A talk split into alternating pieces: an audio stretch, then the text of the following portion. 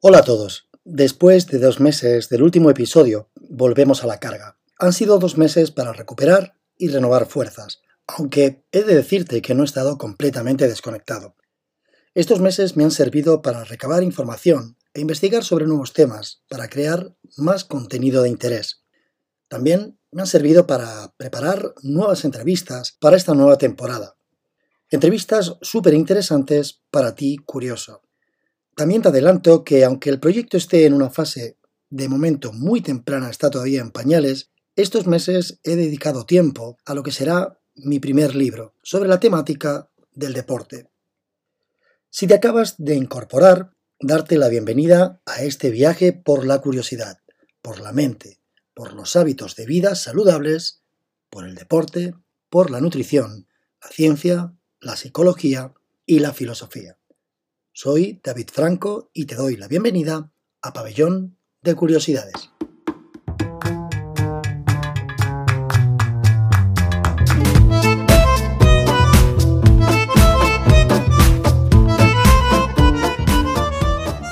En 1985, una joven deportista española de tan solo 24 años de edad llegó a Kobe, Japón, para disputar los Juegos Mundiales Universitarios.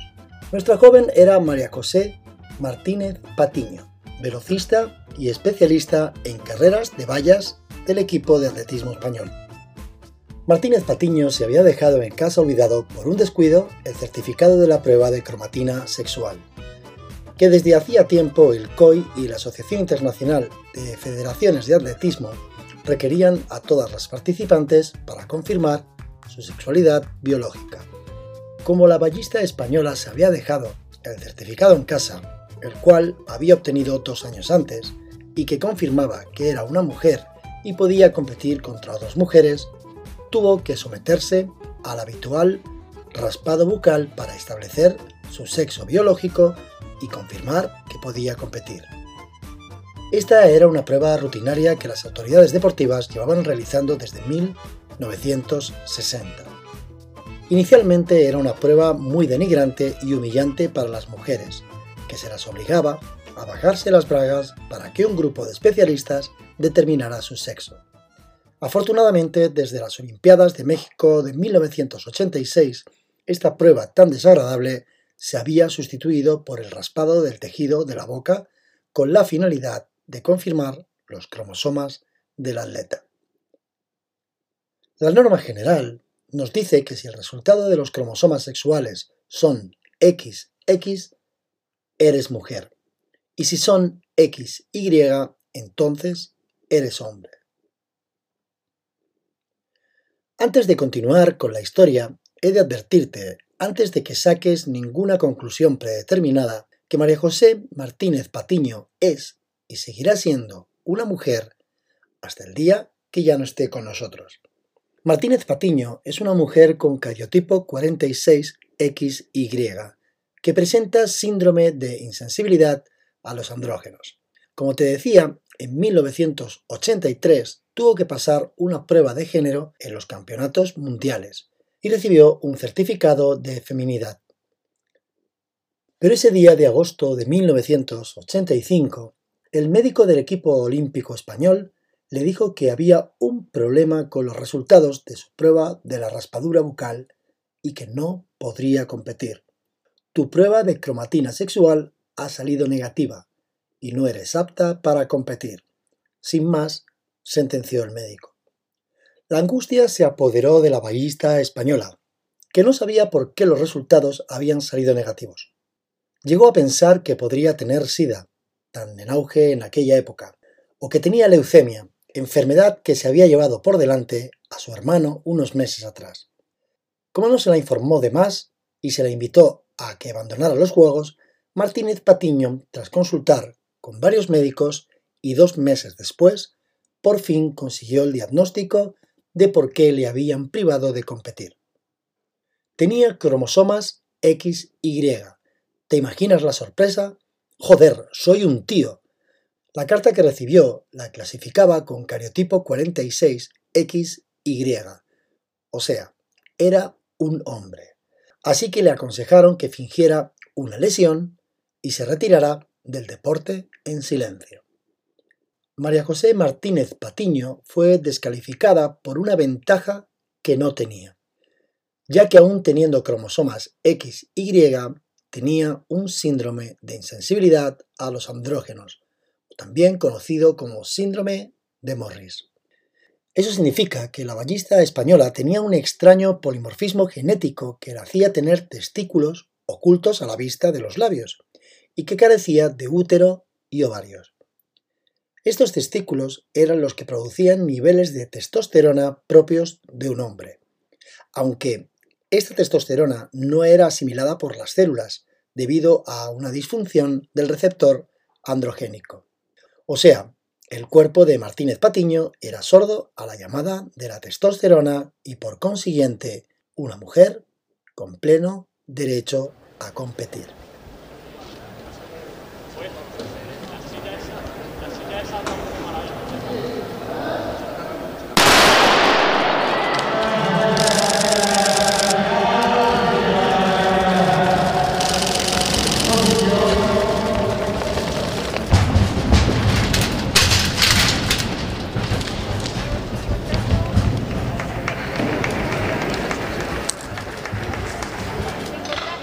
Meses después, y tras negarse en rotundo a retirarse, se presentó a la carrera de 60 metros vallas en el Campeonato de España.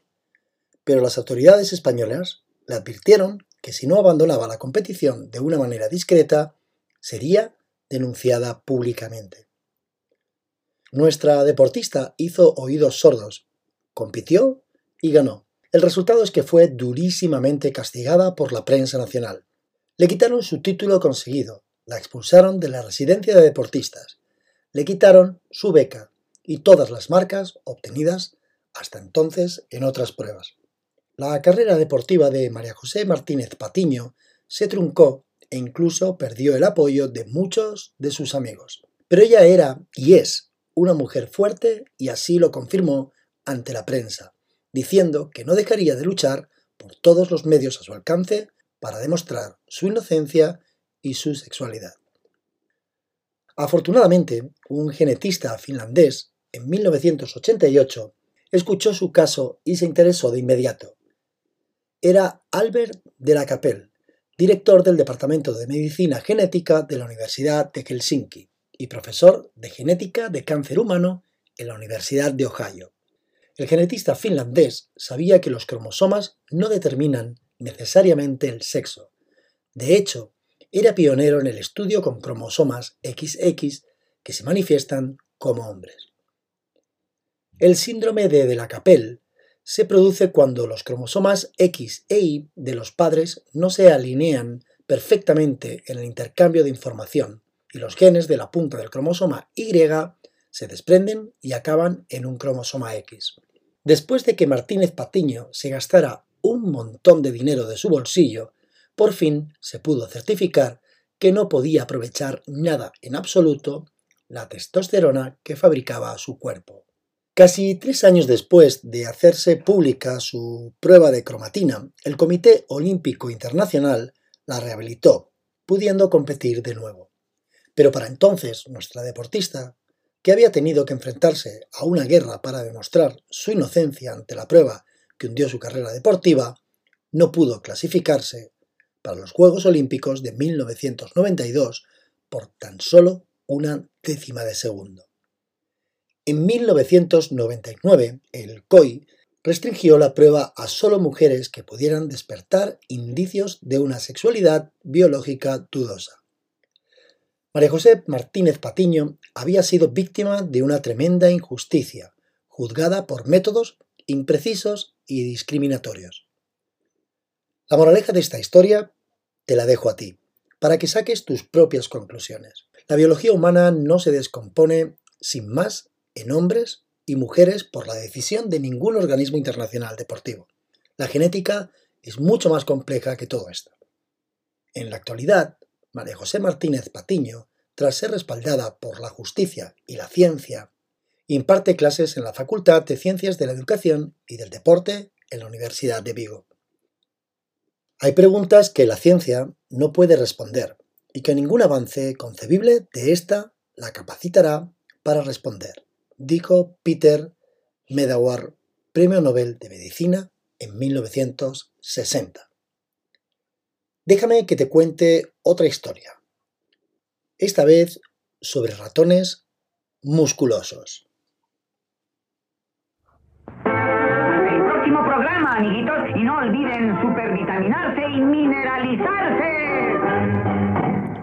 De pequeño me encantaban los dibujos de Super Ratón, un diminuto ratón supermazado, lleno de músculos por doquier y con una fuerza extraordinaria.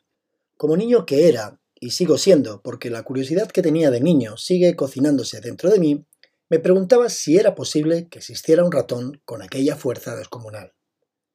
Pues bien, la genética hizo de las suyas, y un especialista genetista, del cual hablaré más tarde, hizo un experimento con los genes de ratones, modificando y alterando sus factores de diferenciación de crecimiento, y en un factor concreto, el GDF8.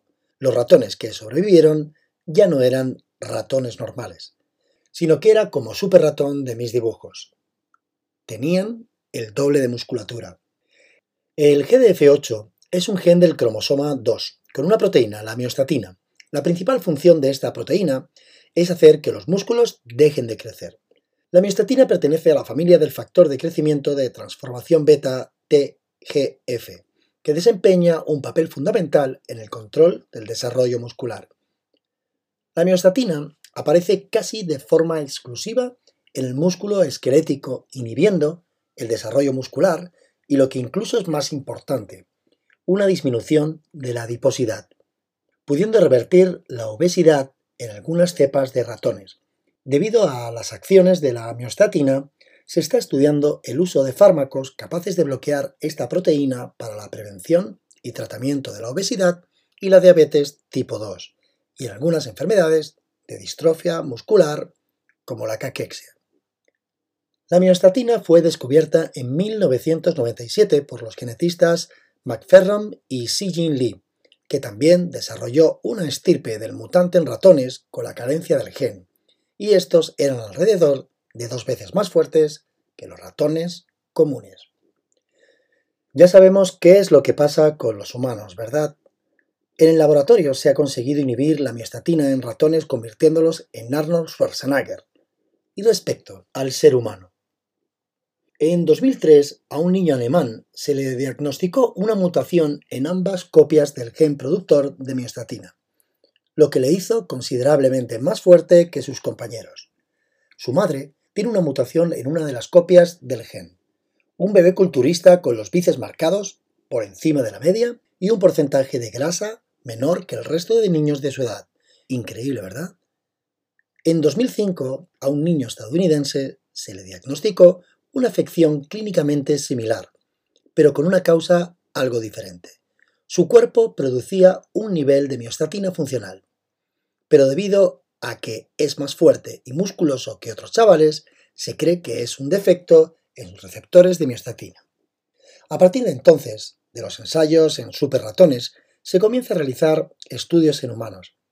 Las farmacéuticas se ponen a investigar para tratar de sacar un lucro provechoso muy económico. La píldora mágica, la gallina de los huevos de oro, o como fue la Viagra hace no mucho. Imagínate las posibilidades de venta. Con esta pastilla dejarás de estar gordo, o aunque comas bollería industrial y grasas trans, podemos paliar la diabetes tipo 2. Me lo estoy imaginando, grandes titulares, en colores y con luces parpadeando. Y respecto a los atletas de competición, impacientes por conseguir inhibidores de la miostatina para tener más músculos y por ende tener más fuerza, ni me lo imagino. Actualmente, aunque en fase todavía de desarrollo, ya existe un inhibidor para humanos. Se llama MIO029 y es un anticuerpo genéticamente modificado para reconocer la miostatina y neutralizarla. Hoy en día en Internet se puede conseguir casi de todo, o todo lo imaginable. Hasta muy probablemente, si sabes buscar bloqueadores de la miostatina, podrás conseguirlos, aunque seguramente sean de dudosa procedencia y eficacia. Afortunadamente, hoy están prohibidos por AMA, que es la Agencia Mundial Antidopaje. Yo me quedo con la esperanza de que algún día la genética esté ahí para ayudarnos a transformar y salvar nuestras vidas. Existe la certidumbre de que los estudios sobre la miostatina en humanos puedan tener aplicación terapéutica como la distrofia muscular y que a través de la concienciación y la buena información seamos capaces de fomentar un cambio de paradigma en adquirir hábitos de vida más saludables y luchar contra la obesidad y la diabetes tipo 2, sin necesidad de píldoras mágicas tipo Matrix o Alicia en el País de las Maravillas. No podemos saber si a la larga los tratamientos inhibidores para la distrofia muscular serán beneficiosos o no por el agotamiento de las células madre musculares, que podrían empeorar la enfermedad. Hoy no lo sabemos, pero la ciencia avanza a pasos de gigante.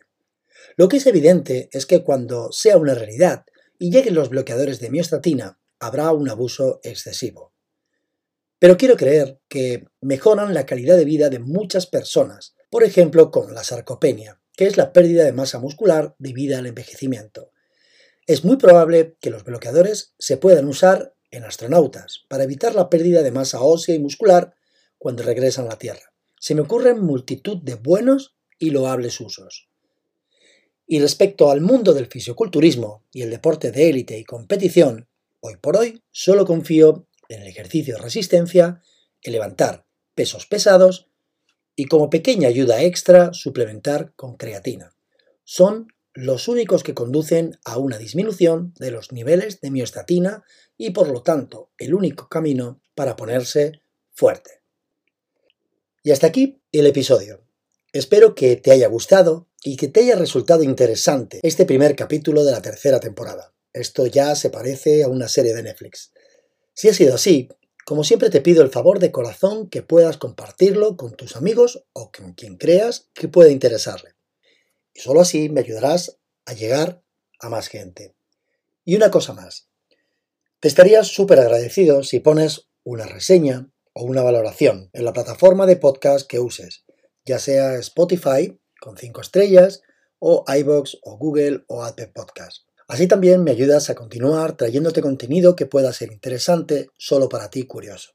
Una vez más, gracias por estar ahí y nos vemos en el siguiente. Y que no se te olvide, ser feliz.